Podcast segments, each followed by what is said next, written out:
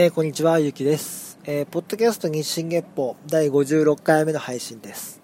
えー、この番組は私、ゆきが気になったニュースや事柄、概念、人物などを取り上げて、え向上心を持って語る番組です。えーとですね、いよいよ6月に入ろうかというタイミングなんですけども、まあ、未だまだ、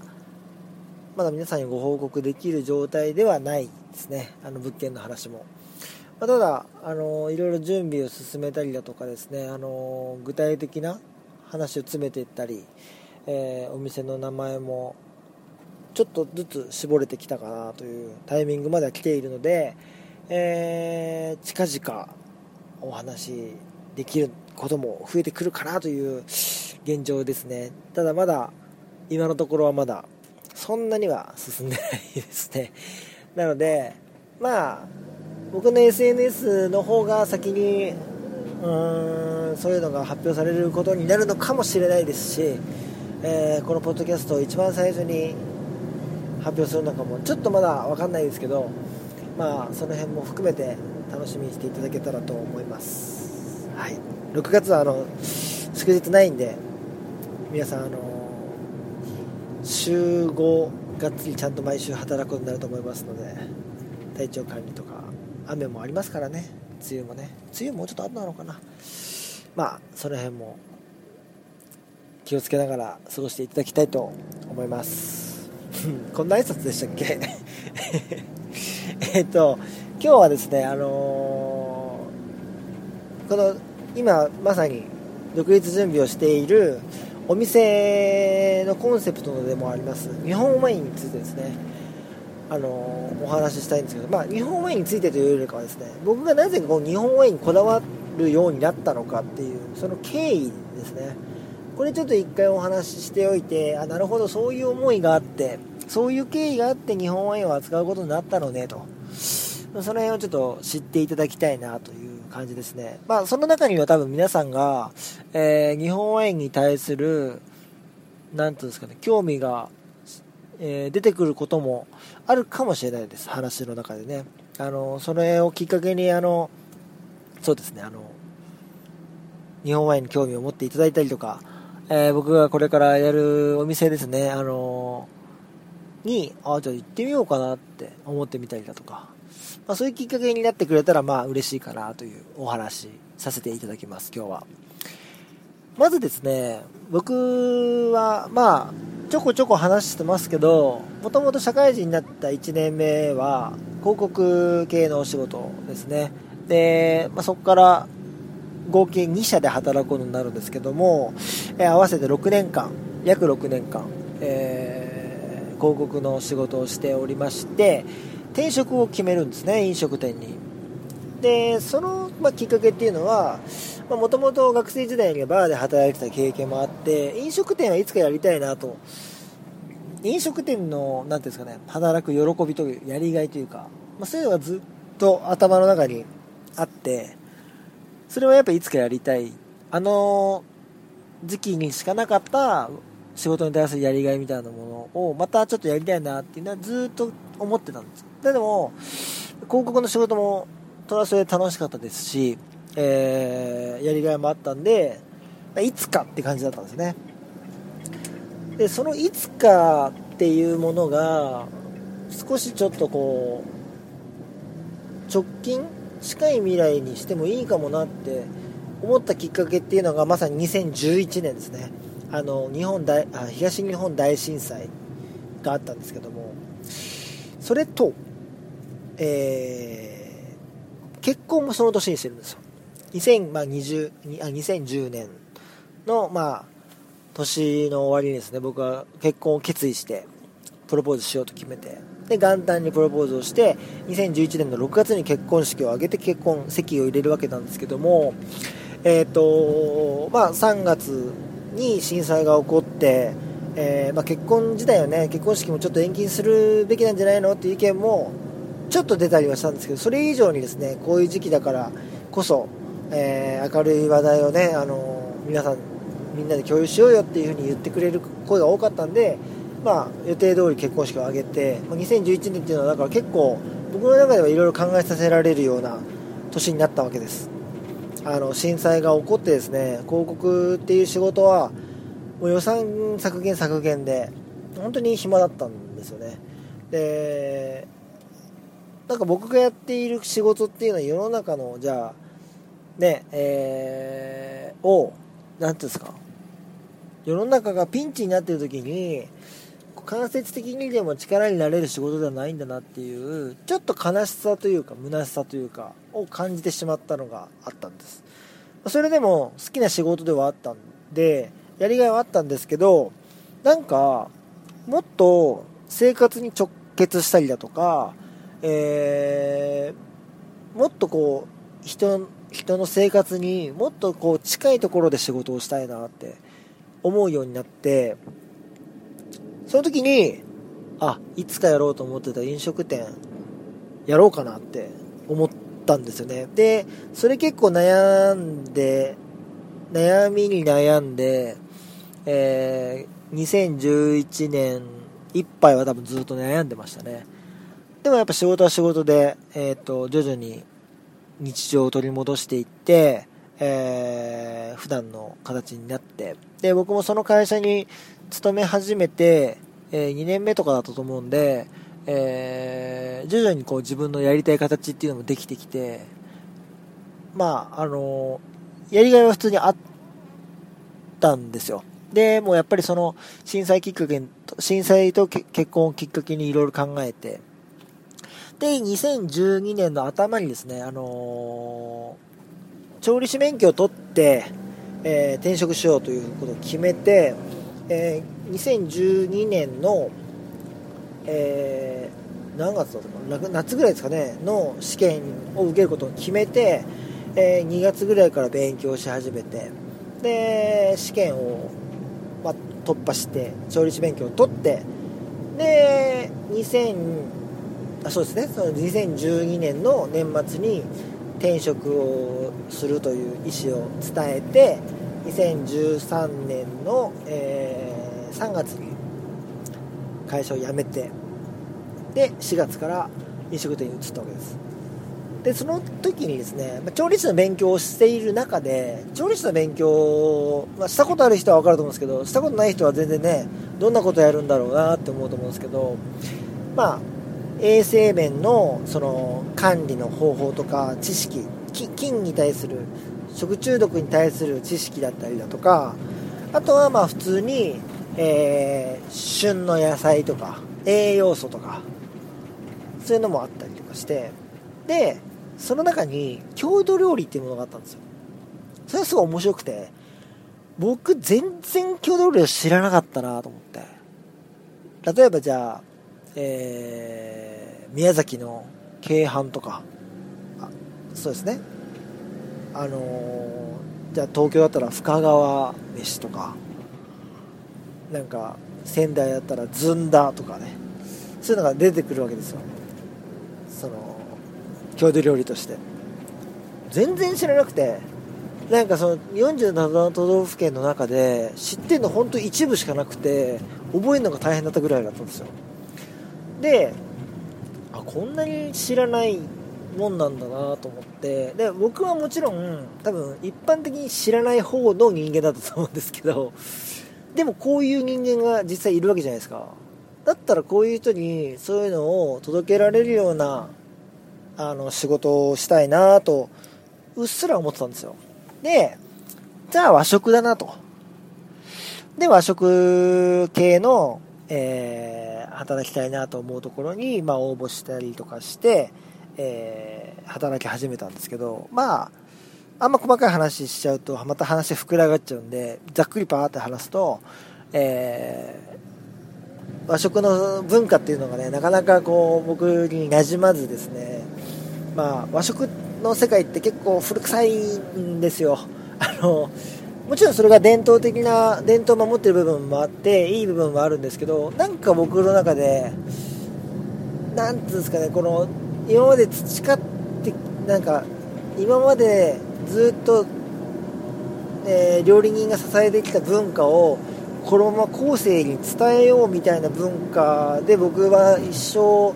仕事にしていくのかなって考えた時にちょっとなんか違和感というか抵抗までいかないんですけどなんか乗り気にならなかったんですよね。ででもやっぱ日本日本っていうそのワードっていうのはなるべく、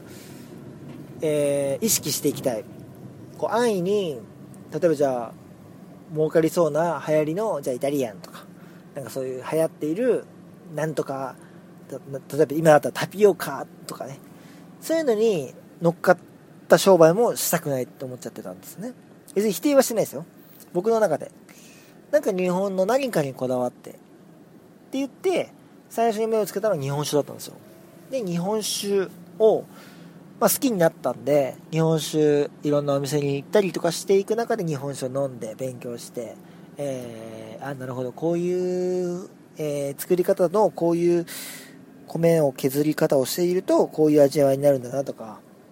あここのお酒はこういう味なんだなとかねいろいろこうやっていくんですけど日本酒の店ってめちゃくちゃあるじゃないですか。でその中でえっ、ー、と僕が、まあ、もちろん勉強して知識をつけていけばそことこうね戦えるようになるとは思うんですけどなんかみんなやっていること一緒にやってやったところでなーって思っちゃったんですよね。なんかねここだけ聞いちゃうとなんかね逃げに逃げに見えちゃうかもしれないんですけどまあちょっとはねそういう要素もなくはなかったかもしれないです。だけど本当に心の底からやっぱもうちょっとなんかえそういうことやってんだっていう珍しいことをやりたいなって思っていていろいろこうアンテナを張っていった時に日本ワイン国産のワインっていうワードが、まあ、飛び込んできたわけです。で僕は友達とその時飲みに行く用事があったんでちょっと店選んでもいいっつってあいいよっていう許可を得た状態で日本ワインが置いている店に行ったんですよ。でそれは今思うと別に日本ワインに別に特化した店でも何でもなくて本当に日本ワインがたまたま置いてあったお店だったんですよ。今ちょっとなくなっちゃったんですけどそのお店。その店行った時にあ日本のワインでも結構美味しいんだなって思えたんですよ。で、えー、そういう経験があってあ日本ワインっていうのは扱うとちょっと面白いかもなっていう。最初はそういうなんだろう打算というかそういうきっかけで日本ワインって触れ合ったんです。でしかもじゃあフランスイタリアでスペインアメリカチリオーストラリアニュージーランドっていうワインの、ね、産地がたくさんある中で世界史とかがカタカナが多くて苦手だった僕がですよ。覚えられるわけがないと思っちゃって。でも日本のワインだったら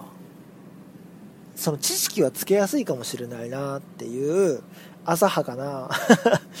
打算もありちょっと日本ワインについて調べたり勉強したりしてみようと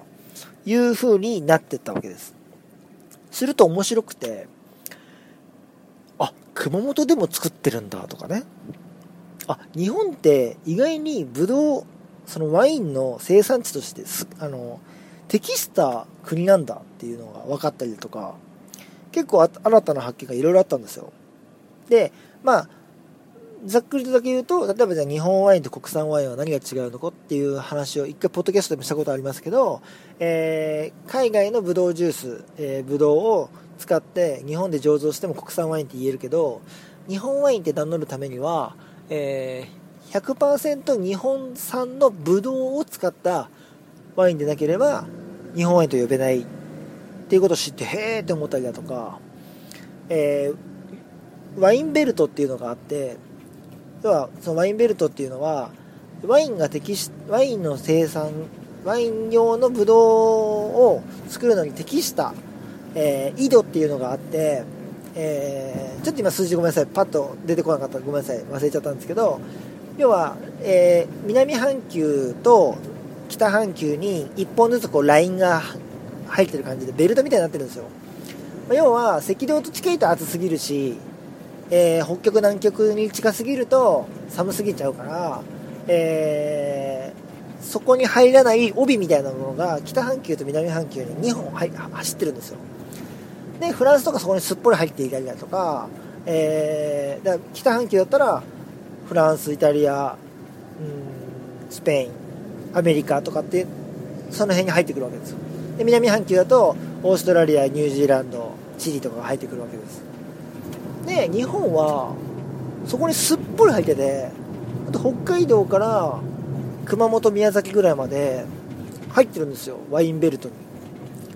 で生産も北海道から熊本宮崎までやってるよっていうのを知った時にへえって思ったんですよ。でその時に僕はこの「へえ」をみんなにも伝えたいと思ったんですまず。この「へえ」って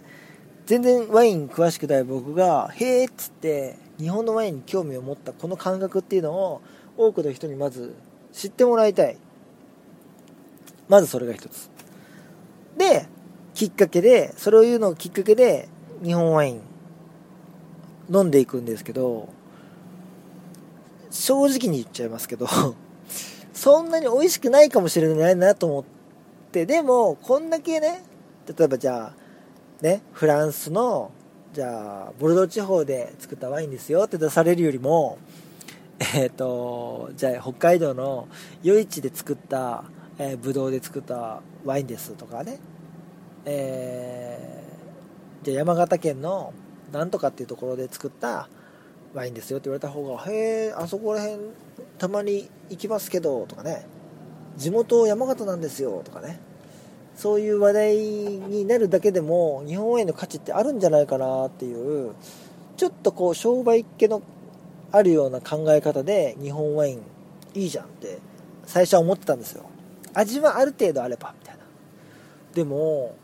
いい意味で裏切られて日本ワインは今すごく発展していて、えー、さっきの日本ワインって名乗れる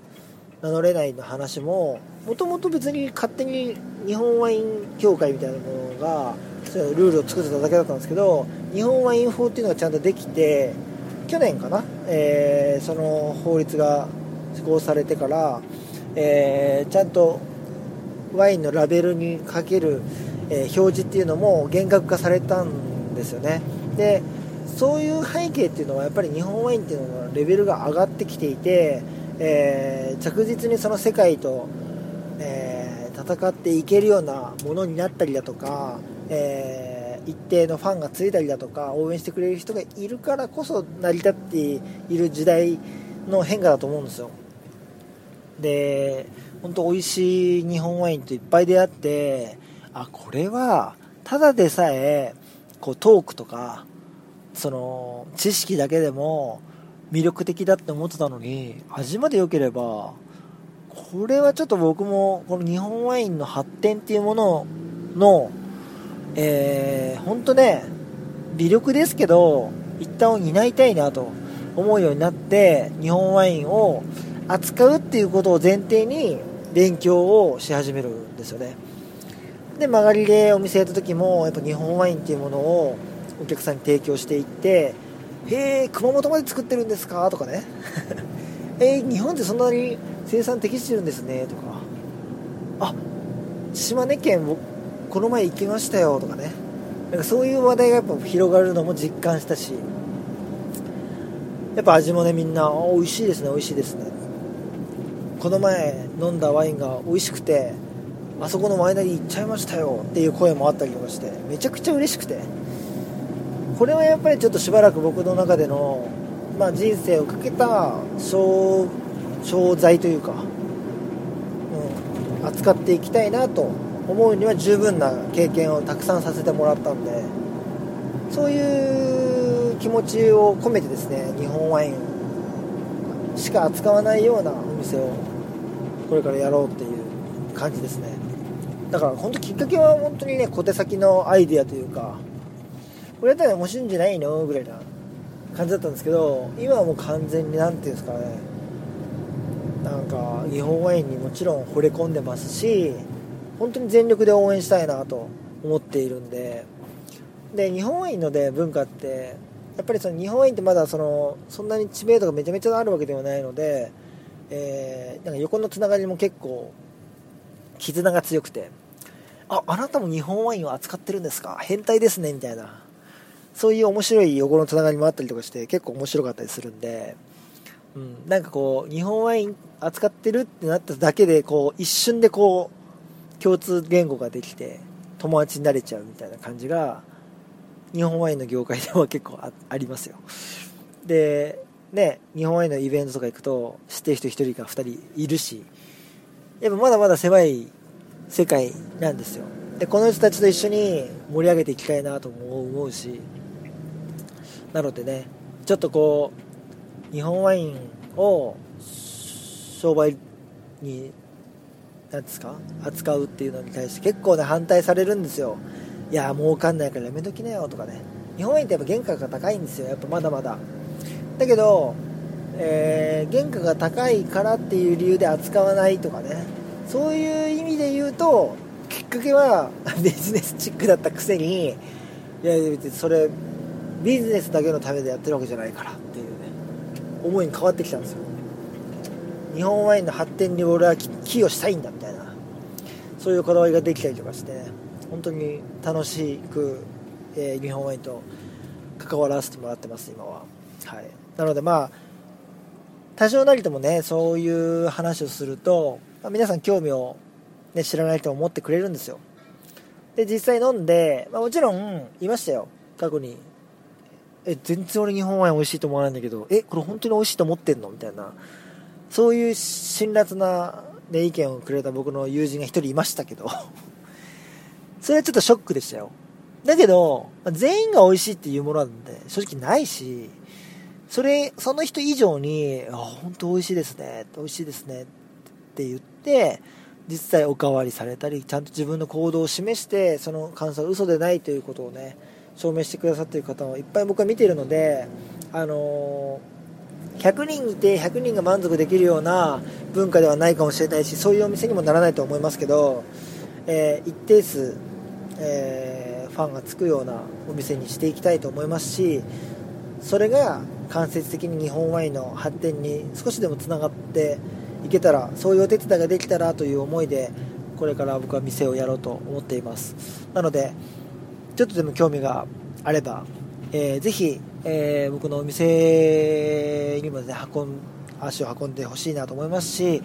まあ、物理的にね遠いとかそういう人もいっぱいいると思うんでそしたらね自分の地元の方で日本ワイン飲めるとこないかな売ってるとこないかなって言って、えー、ぜひ探してみてほしいなと思います。でねあの前までは国産のワインで美味しいワイン見つけるにはどうしたらいいんですかって言われたりしたんですけど今はね、やっぱ日本ワインっていう表示があるかないかだけでもだいぶフィルターかけられるんで、あの、粗末なワインは出てこないと思います。日本ワインって入っていれば。まあ、ただ甘いとか、辛口とか、好みは絶対あると思うんで、まあ、その辺はまあ、なかなか難しいかもしれないですけど、でもいろんなワインをぜひ飲んでみてほしいと思います。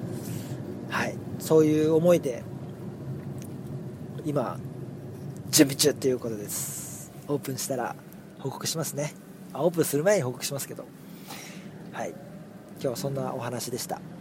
えー、メールまたお待ちしております、えー、24GPPO.gmail.com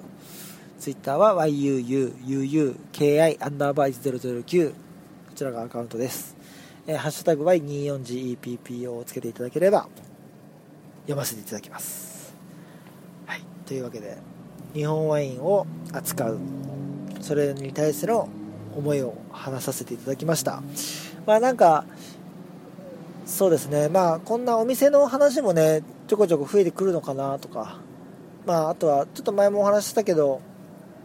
ちょっとやり方を変えてアカウントも変えてもしかしたらポッドキャストを改めて始めるかもしれません。その辺もちょっと決まり次第また報告していきたいなと思います。もうねあっという間にまた60回ぐらいが近づいてきてる。もうそんなにやってんだなっていう感じですけど。というわけで今日はこれぐらいのお時間となります。お相手はゆきでした。また来週。さよなら。